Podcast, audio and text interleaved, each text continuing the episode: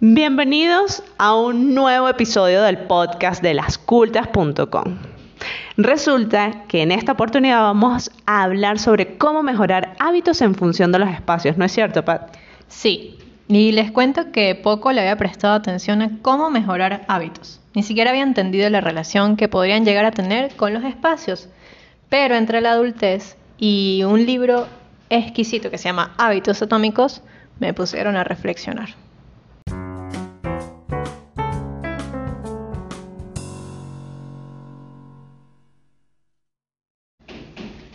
La motivación está sobrevalorada. El ambiente a menudo es más importante. William Shakespeare. Te lo juro que iba a decir lo mismo, Biff. Pero no, no fue William Shakespeare quien escribió eso, tampoco fui yo. Así empieza. Neruda. No, qué Neruda. Ah. Así empieza el capítulo 6 de Hábitos Atómicos. El Un libro que estamos leyendo juntas para variar. Sí, y el que me inspiró a escribir este post sobre hábitos y espacios. Buenas, yo soy Biff arroba la troconis. Y yo soy Pat, arroba la Pepperoni. Y es, casi me hago con el agua. Ah, Bueno, y este es el podcast sobre diseño y desarrollo personal. ¿Por qué el diseño? Porque es nuestra forma de pensar, de abordar la vida. Evidentemente, eh, es, mm, es nuestra profesión. ¿bien? Exactamente. Y, el te- desarrollo personal, ¿por qué? Porque es lo que nos, y porque es lo que nos compete. nos motiva a Mejorar. continuar, a seguir adelante, a, sabes como ese esa cosita que tú necesitas inspiradora para continuar en la vida, para seguir, para llegar a algún lado. Y como sabemos que esta búsqueda no solamente es de nosotras, sino de unos cuantos por aquí, pues estamos acompañándonos en, en- en un camino. Y voilà. Y particularmente en esta ocasión vamos a hablar sobre que los hábitos, sean buenos o sean malos, son cuestión de espacios. Y fíjate por qué. Bueno, pero no se me ahogue, amiguita. Dale. Bueno, ok, yo sigo pues. James Clear, el autor de Hábitos Atómicos, apunta que con frecuencia las personas eligen productos no por lo que son, sino por el lugar donde se encuentran. Yo, al leer eso, me, me- o sea, lo cuestioné evidentemente y me puse a buscar en la memoria sobre qué hábitos tenía yo con respecto a los espacios. Y me, fui a hace 500 años, no, no, o sea, no, noté que el momento de mi vida donde más he comido galletitas, beef, no ha sido la niñez. Porque, o sea, por lógica pudiese ser, no, bueno, sí, tú en la niñez comes chucherías, comes galletitas. Pero La fíjate, galletita, che, me Fíjate- suena que fue en una ciudad porteña. Fíjate que yo no, fíjate que yo no. Más yo traba- yo cuando trabajaba en un, en un estudio de arquitectura en Buenos Aires, comía galletitas hasta decir bastas. Y no era porque yo quería, no era porque me ofrecían, era por dónde estaban ubicadas. Las galletitas estaban puestecitas sobre el mesón de la cocina, al lado de la puerta del baño.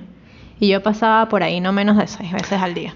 Y las seis veces tenía que agarrar al menos una galletita, pero normalmente agarraba Para dos- mí es un poco difícil vincular el baño con el mesón de la cocina al lado, o sea, de verdad. Bueno, estamos Me hablando cuesta, de que es un monoambiente que tiene, ¿sabes? La kitchenette al lado Claro, de y tú comías galletas y recuerdo que te dio un, una baja. una baja o una subida, una cosa terrible y no señorita, tú no vas a comer más galletas, Me llévate esta manzana. Oigan, disculpen, pero es que mi garganta tiene el hábito de atorarse. Cuando toma agua. Sí. Bueno, fíjate que entonces el espacio BIF se convierte en un disparador, señalándonos qué hacer, qué consumir y hasta cuándo comer galletitas. Para bien o para mal. Para bien o para Entonces, mal. estamos hablando de hábitos de forma general, pero ¿qué es un hábito? Por favor, necesitamos definir Sí, siempre sí, en este sí, espacio. Vamos a definir antes de continuar. Algo, o sea, un hábito es algo que una persona hace a menudo, de manera regular y repetida. Pero, ¿qué pasa con el hábito? Es normalmente es de manera subconsciente. Y yo diría que el 99.9% de las veces es subconsciente. Lavarse los dientes, por ejemplo, es un hábito y está integrado en todas las personas, básicamente. Creo yo. Sí, pero puede ser lavarse los dientes con tal crema. Claro, eso ya es más Con tal puntual. cepillo. Ya es más puntual. Pero como Pero- el hábito macro sería ese. Pero vamos a, o sea, la diferencia entre hábito y rutina, vamos a definir rutina para que para que se den cuenta que no es lo mismo. Una rutina es una forma regular de hacer las cosas en un orden en particular o una secuencia de acciones seguidas regularmente. Fíjate que entonces una rutina está hecha de hábitos. Una rutina puede ser yo me paro, voy al baño, voy a la cocina, bajo a Luca, regreso y, a- y voy a la cocina nuevo. Pero ¿qué cosa hago dentro de cada rutina? Esos son hábitos. Ok, entiendo. ¿Vale? Entonces, Entonces, una como, rutina- a ver si lo, si lo veo como un proceso de diseño. Exacto. El- la rutina sería el, el macro, ¿sabes? El proceso de diseño proceso macro. macro. Desde que yo empiezo hasta que yo culmino. Desde que yo empiezo, por ejemplo, el estudio de algo hasta que termino a hacer el diseño de algo. El. Las- los hábitos serían cada uno de esos pasos que están dentro del proceso que me conduce a. Sí, fíjate que una rutina la podemos tener muchas personas en la vida igualita.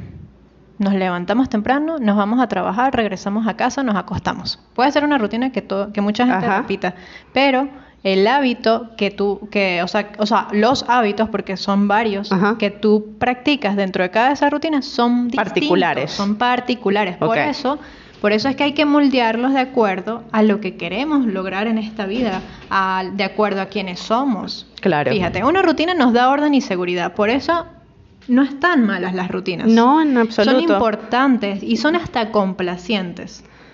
Eh, Yo siento que a veces están como mal vistas las rutinas. Ay, no, ese es ser tan rutinario. exacto. Eh, No, no. Y la verdad es que todos de alguna manera tenemos rutinas implementadas en nuestra vida. Sí. Lo que pasa es que hay rutinas de otras personas que, de- que hacen ruido contigo.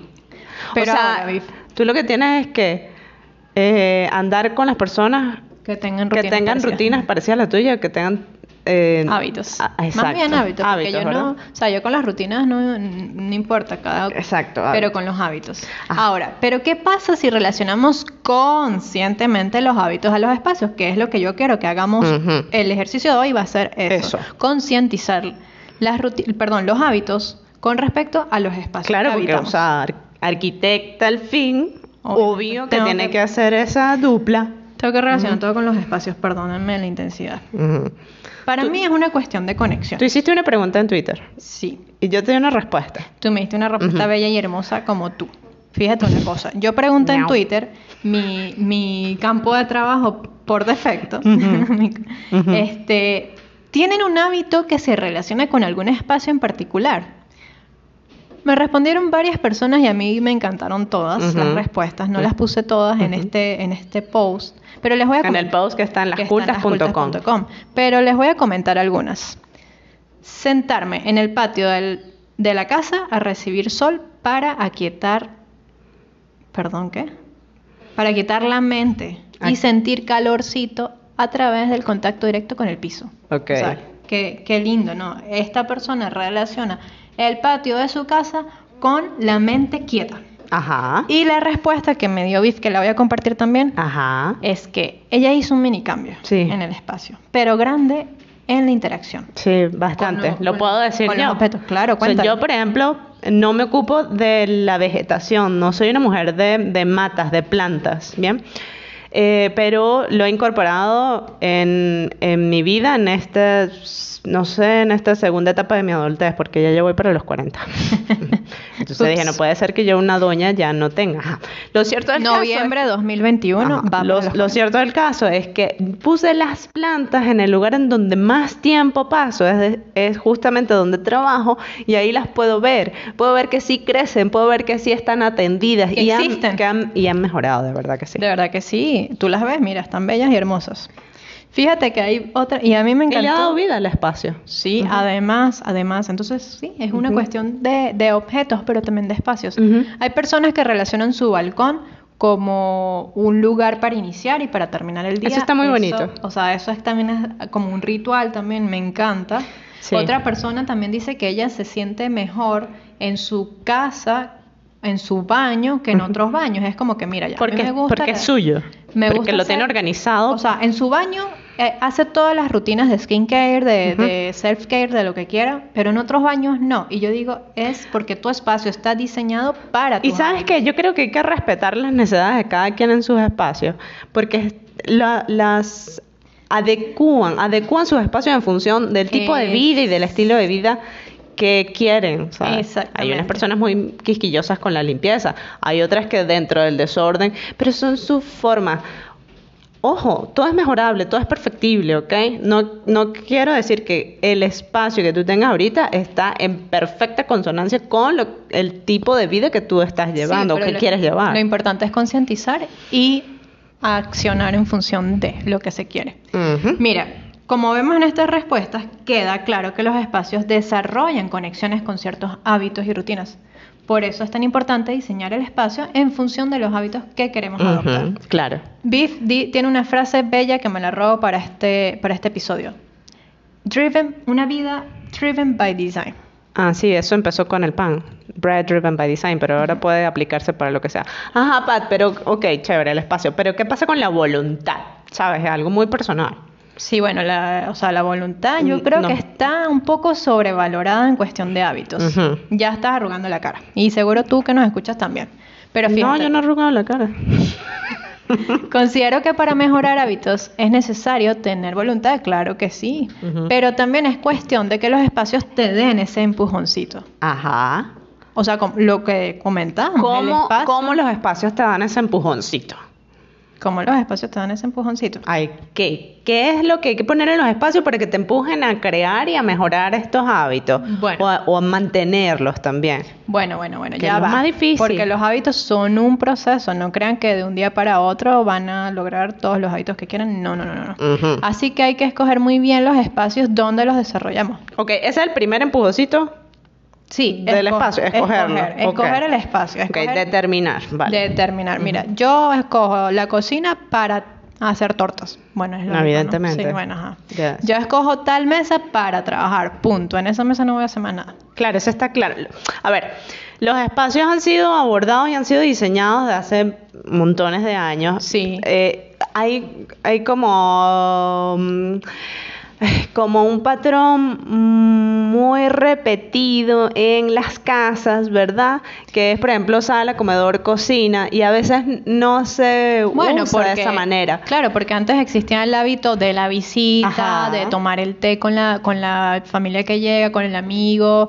Eh, ahora son unas maneras tan distintas de habitar el espacio que tenemos que rediseñarlo. ¿sabes? Eh, no es posible que nosotros nos acoplemos, o sea, acoplemos nuestros, nuestros, Ujú. habi- nuestros hábitos a esos espacios cuando no hay como, no hace match. Exacto, no hay comunión No hay entre el espacio edificado hace 40 años o 100 O hasta años, 100 ¿verdad? años. Con el tipo de vida que estamos llevando ahora. Un ejemplo.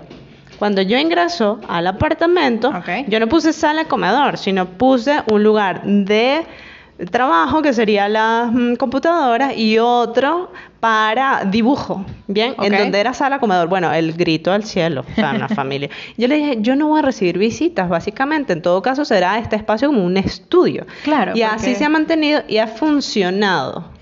Y fíjate, y me encanta que hayas hecho ese cambio porque está además adaptado a ti, a tus hábitos. Claro. Fíjate que normalmente, o sea, la persona que, que tú decías, bueno, somos muy rutinarios, pero también, o sea, esas rutinas pueden darse, dar ciertos giros. Fíjate que por lo menos, eh, si vamos a un lugar, muchas personas escogerán la misma calle para ir, de repente compran en la misma tienda, o visitan el mismo café, o se sientan en la misma silla. O sea, esas cosas son hábitos que cada persona adopta.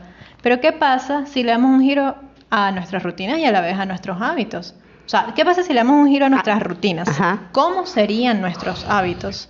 Yo pienso que eso mismo Claro, pasaría. hay, hay que plantearse eso porque los cambios siempre normalmente conllevan a- a Los cambios son necesarios. Exacto, exacto, son necesarios. Son- sean buenos o sean malos, Y- son necesarios. Exacto. Y con la actitud correcta van a traer mejoras. Eso es así. Entonces, bueno, ¿qué pasa si rediseñamos ese espacio? ¿Será que nos cambian los hábitos?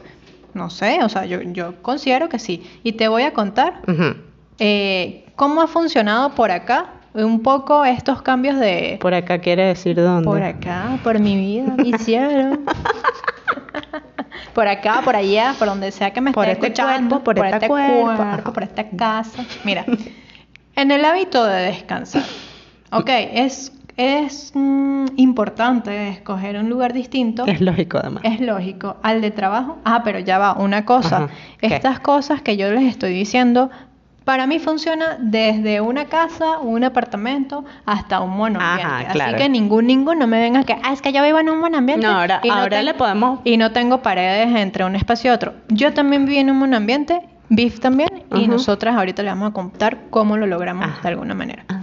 Entonces, claro, descansar, vale, tú tienes una habitación cuando tienes un apartamento grande o una casa, pero por ejemplo en un, en un monoambiente, No. ¿qué haces? Bueno, pones la cama de repente lo más separado que puedas de la parte de trabajo o de estudio, O de cocina.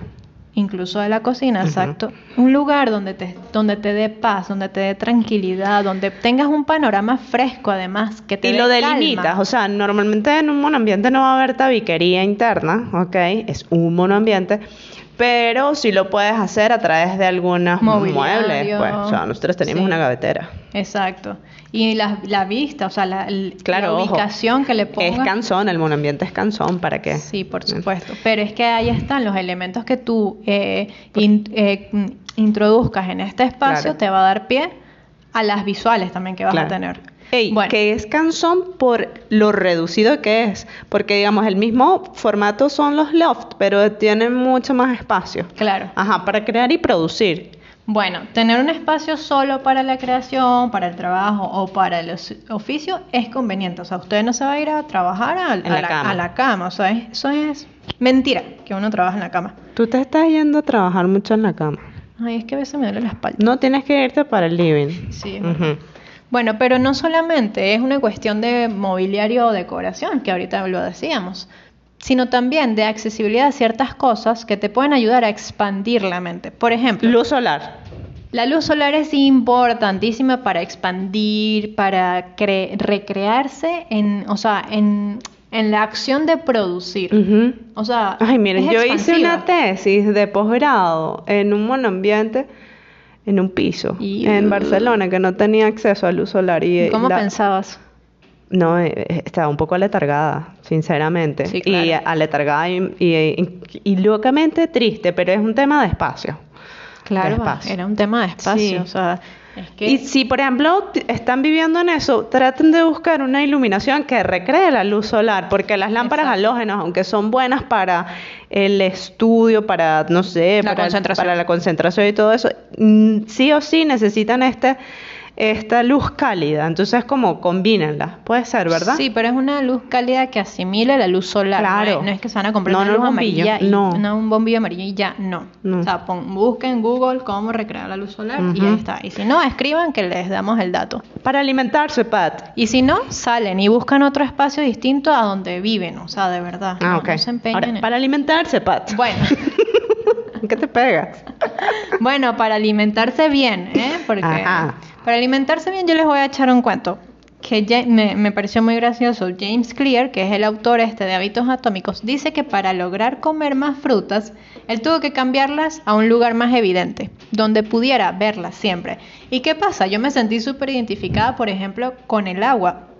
A mí es que no, se me olvida que el agua existe, no, ¿No me te da- gusta? no me da sed, no me da sed. Y si no me da sed, no me acuerdo que el agua existe. Entonces. ¿qué pasa? Nosotras aquí tenemos regadas botellas por todo el apartamento, porque si yo la veo, me acuerdo y digo, ok, voy a tomar agua. Sí. Pero bueno, Yo- si, yo bebo mucha si- agua. Si Viv se las toma todas, bueno, pues no puedo tomar agua yo. Sí, No yo bebo mucha agua y también fue un hábito que adopté. O sea, no era una- particularmente una mujer bebedora de agua, pero sí. También me acuerdo cuando Luca toma agua, entonces sería genial poner el lugar donde Luca toma agua en el lugar de trabajo. Pero no todas las personas lastimosamente tienen un Luca en su casa, lo cual Luca sería genial porque todo el mundo estaría súper bien en la Ay, vida. sí. Un espacio bien y un perro bien. Eso es lo que todo Una el mundo necesita. fuente, algo que suene a agua, puede, que suene a agua. puede Bueno, funcionar. imagínate, también me dan ganas de hacer pipí. Bueno, pero bueno. Ajá, ejercitarse. Bueno, a ver. Fundamental. ejerci- Ejercitarse que es fundamental, de verdad que sí. ¿Cómo? Eh, yo, yo digo que, ok, escojan un lugar, pero cuidado con las, con las señales alrededor. Por ejemplo, a mí al ejercitarme al lado de la cama o al lado de una mesa de trabajo, no me funciona, es una trampa.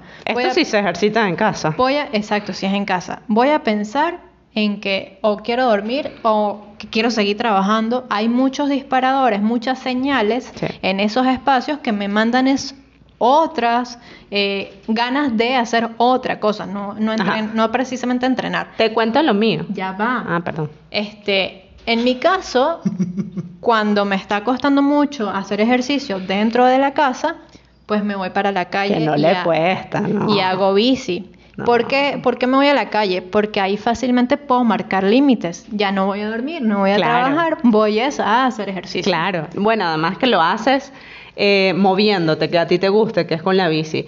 A ver, yo estuve por mucho tiempo en el gimnasio y para mí es fundamental tener un espejo cuando hago ejercicio. Los Porque espejos que tengo a disposición son muy pequeños porque son los del baño y sabes como no me no me terminan de cuadrar. Recientemente lo que he hecho es cambiar, y estoy hablando de que son dos o tres días, lo que ajá, es cambiar a el balcón donde hay una panorámica y puedo ver las montañas, el cielo y todo eso. Y te como desde hace años sí soy ciclista urbana, entonces como que recreo esas vistas. A mí también Me me parece que me, me está funcionando. Está buenísimo eso porque lo que tenemos que entender es que cada espacio nos manda una conexión. Entonces es una cuestión de recrear ese espacio donde sea que estemos. Ajá, recrear, recrearse. Recrear, recrearse, yo recreo, tú recreas. Mira, una manera de que nosotras aquí tenemos de recrearnos diariamente es sacar a pasear a Luca. Lucas, el perro. Luca es el guau guau. No, bueno, o sea, el, el cane. el más humano de esto. Claro, tú dirás, bueno, pero es que sacar al es perro es una rutina. Pero ¿qué pasa dentro de esa rutina? Pues tú puedes tener el hábito, por ejemplo, yo tengo el hábito de tomar el sol, de estirarme, de caminar, de oxigenarme, y así yo me tripeo el paseo con Luca. Claro. Porque es que si yo me pongo a ver los edificios feos o el entorno horrible, digo, no, no me tripeo la, la rutina esa. Entonces yo tengo que adoptar otros hábitos que me generen bienestar. Bueno, por ejemplo, ya he cambiado el lugar de donde eh, paseo con Luca, dentro de las residencias, que se ha deteriorado considerablemente, un poco ranchito, a otro espacio también de las residencias en donde que está más o sea, bonito. está mucho más lindo, hay han aparecido hongos y para mí es alucinante, o sea, en serio. Hongos alucinógenos. Hongos, y están los caracoles, caracoles de tierra y hay un, es como un mini bosque y me parece muy Y lindo. entonces ahora el paseo con Luca es, Es más, muy es más bonito. atractivo, Sí, totalmente, te place más. Es una cuestión de escoger el entorno, porque fíjate, es la misma rutina, quizás a la misma hora, los mismos días, pero son espacios distintos. Bueno, yo te cuento que durante la pandemia nos pusieron a hacer malabares con la casa.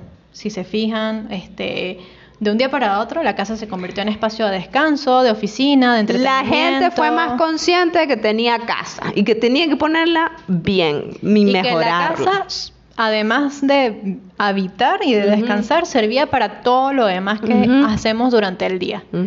Pero esto fue un gran reto y una manera de entender que sí se puede transformar el lugar que habitamos en función de los hábitos que queremos crear, cambiar y hasta mantener. Vamos a rematar este episodio que me parece muy importante y súper atemporal, que esto además es, mm, una información que nosotras la vamos a siempre tener en cuenta para nosotras mismas, evidentemente, con una frase que me gustó mucho que la hizo Pat, por favor.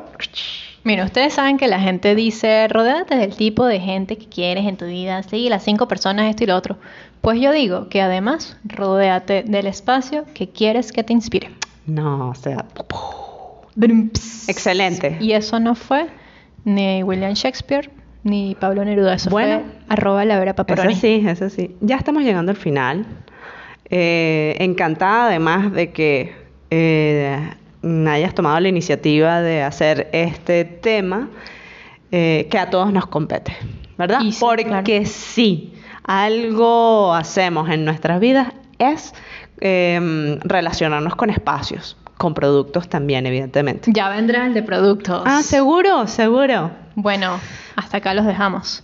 Pasen por lascultas.com. allí- Síganos en las redes, arroba lascultas. Y bueno, pueden eh, ver nuestros contenidos en la web y también los productos que sacamos. Y com- Felicidad. Y compartan. Gracias.